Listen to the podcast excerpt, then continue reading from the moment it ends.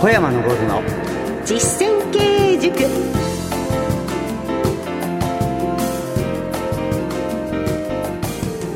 ご機嫌いかがですか？小山昇の実践経営塾進行の小野恵子です。そしてこの番組の塾長をご紹介しましょう。小山昇さんです。よろしくお願いいたします。よろしくお願いします小山さんは株式会社武蔵野の代表取締役社長でいらっしゃいまして経営コンサルティングの神様と言われている方でいらっしゃいます。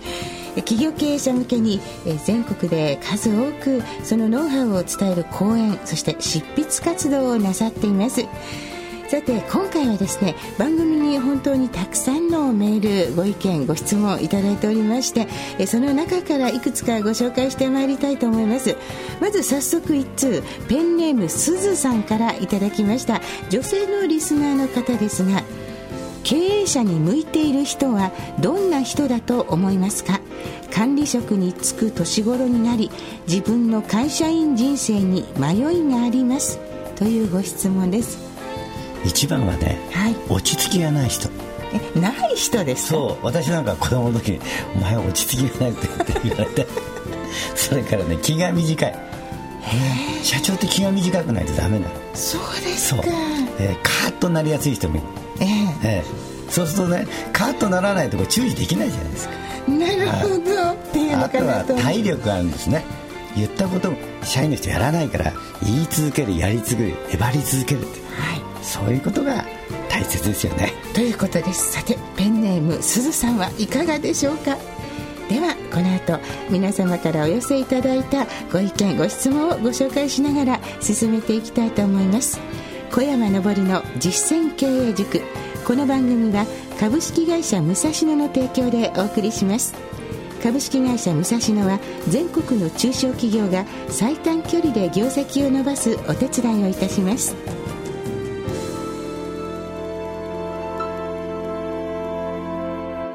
小山昇の実践経営塾。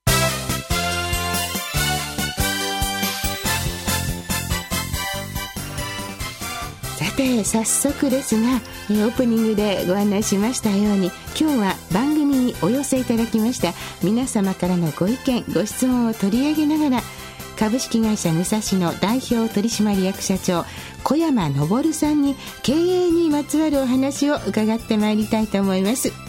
小山さん早速次のご質問をご紹介してよろしいでしょうか、はい、えペンネーム広島さんです。経営者としてこれまでを振り返りあれは失敗だったと思うようなご体験はございますか？という質問です。私今63歳なんですが、はい、世界一なんです。はい。何がってね失敗の体験の数が。世界一？世界一えー、もういっぱい失敗してるから、今日あるんですよ。はい、だって、何にもやんない人が失敗しないから。ね、ね、それが人生の失敗なんですよ。ですから、すごい。でしょ、はい、で、実は、新しいことは誰でもが失敗するの。はい、で、このことを何て言うかというと、一歩前進って。また同じことやったら失敗する。それをですね、確認っていう。はい、3回目はバカって さ。ででそれでもですね、たくさんやって、ね、あの、勉強してきて、今日があるんで、はいね、あまり気にしないで、ね、前向きに行くことが一番です。わかりました。失敗は怖がらない。そうです。1回目は前進、2回目は確認。はい、そして3回目はないようにということですね。かしこまりました。はい。えー、広島さん、ありがとうございました。では続いてペンネーム節電中さんからいただきました。小山さんの座右の銘など教えてください。ということです。座右の銘、そんな立派な人間じゃないからないんです。ただね、えー、本にですね、サインをしてほしいという時はですね、はい、こんな言葉を書いてます。はい、ね、いつか、いつかと思うなら今。実はですね、これはですね、もう何十年ですかね、30年ぐらい前にですね、はい、テレビ番組、朝早くやってテレビ番組ありましてね、はい、そこに名前覚えてない女性の方が黒板に書いてたの、この言葉を。ああ、いいなと思って、ずっと真似してるの。だから私が書いたんじゃなくて、ね、その方がね、書いたことをそのまま真似してるんです。なるほど。ですから、先月出した、えー、中継出版のですね、絶対に書会社を潰さない強い社員の育てか、ええ、ここにもサインしてって言うと、今、いつかいつかと思うなら今。はい、タイトルは、絶対に会社を潰さない強い社員の育て方。中継出版からですね。はい。書いてるんですよ。なるほど。いつかいつかと思うなら今。確かにずっと思ったまま終わっちゃうこともありますからね。やらないから。今やらない人は、はい、ね、一週間もやらない。確かに。だから、先ほど言ったようにね、そそっかしくて慌て者ですぐやることが大切なんです。はい。そして失敗しても、もう一回そうです。あもう元気になってきました。失敗からしか学べないんですから。はい。わかりました。ペンネーム節電中さんからのご質問でした。代わって、ペンネーム、えー、博多っ子さんがくださいました。小山さんは経営において特に重視している数字はございますか？飲食店を経営しています。というご質問です。一番大切な数字はですね、お金なんですよ。はい、ですから私、えー、経理からですね、毎日ですね、昨日の現金と普通預金の残高と、はい、それから同じ、えー、前月の金額ですね、を送って、はい、プラスかマイナスかっていうのを見てるんです。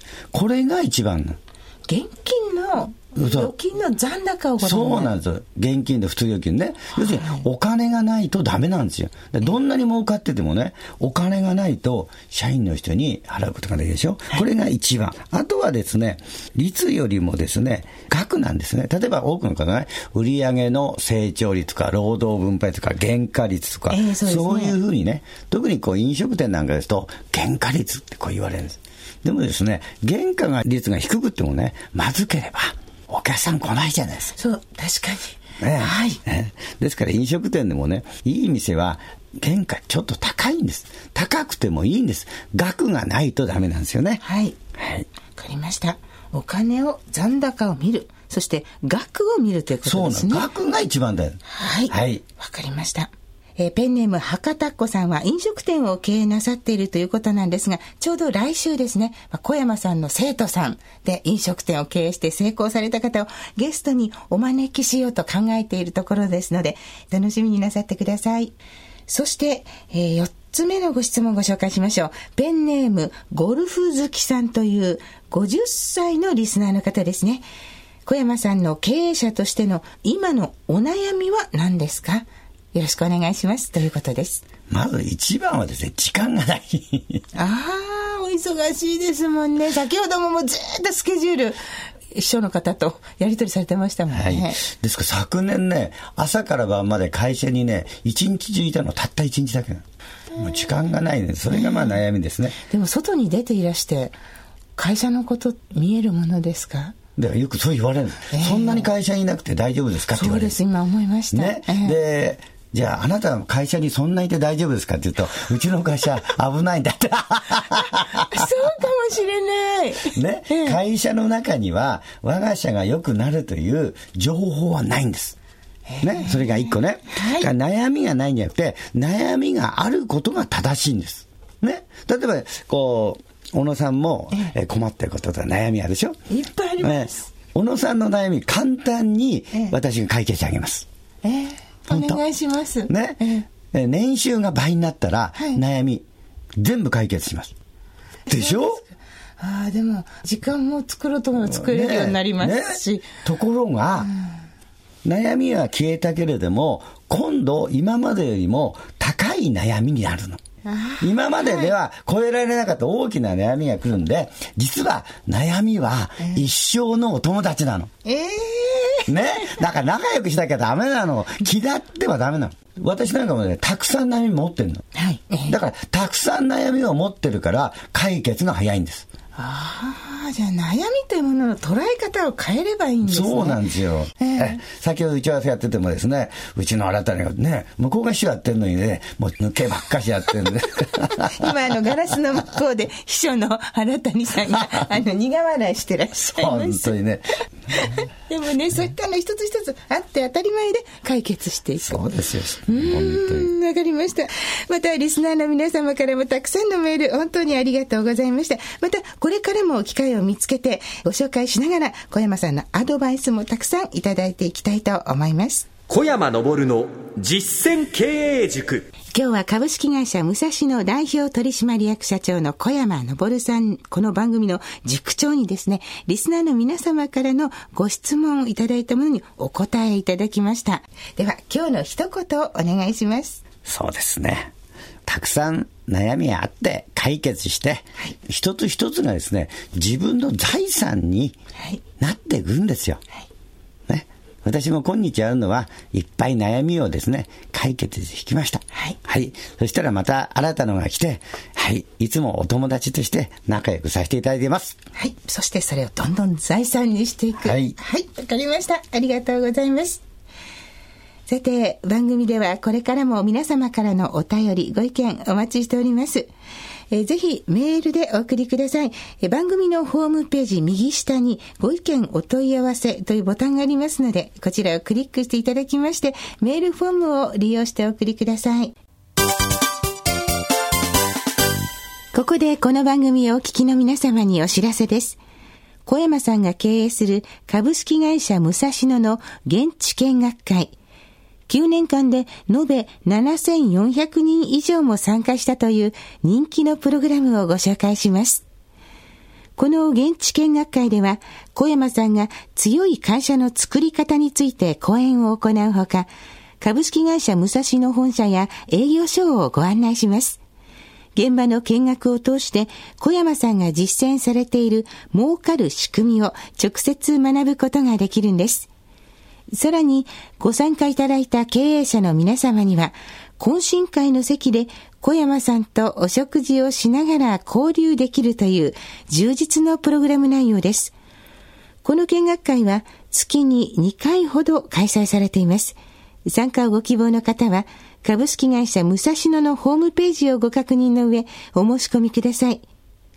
お電話でのお問い合わせは、042-383 6340 042-383-6340また、メールの場合は、k-support アットマーク、武蔵野 .jp までお願いいたします。ラジオでお聞きの小山さんの経営ノウハウを直に学べるチャンスですから、皆さんぜひチェックしてみてください。さて、えー、小山さんにリスナーの方のご質問へのお答えをいただきました。実際に小山さんのお話をそうやって聞いて、いろいろ解決したり成功してきた方々いらっしゃるんですよね。はい。来週その中でどなたか来ていただくことはできますでしょうか？そうですね。ラジオ日経のすぐそばにあります、環境整備がうまく進んでですね、焼き鳥宮川のオーナー、星浩二さんにご登場いただきましょう。前ちょっと番組の中でもおっしゃってました。はい、はい、えー、その焼き鳥宮川のオーナーの星浩二さんに来週お越しいただきたいと思います。えー、星さんはまあ飲食店ですからその成功例とか伺えますね。楽しみにしておいてください。来週は わかりましたさ株式会社武蔵野代表取締役社長小山昇さんとお送りしてまいりました。小山さんありがとうございました。ありがとうございます。お相手は小野恵子でした。小山昇の実践経営塾。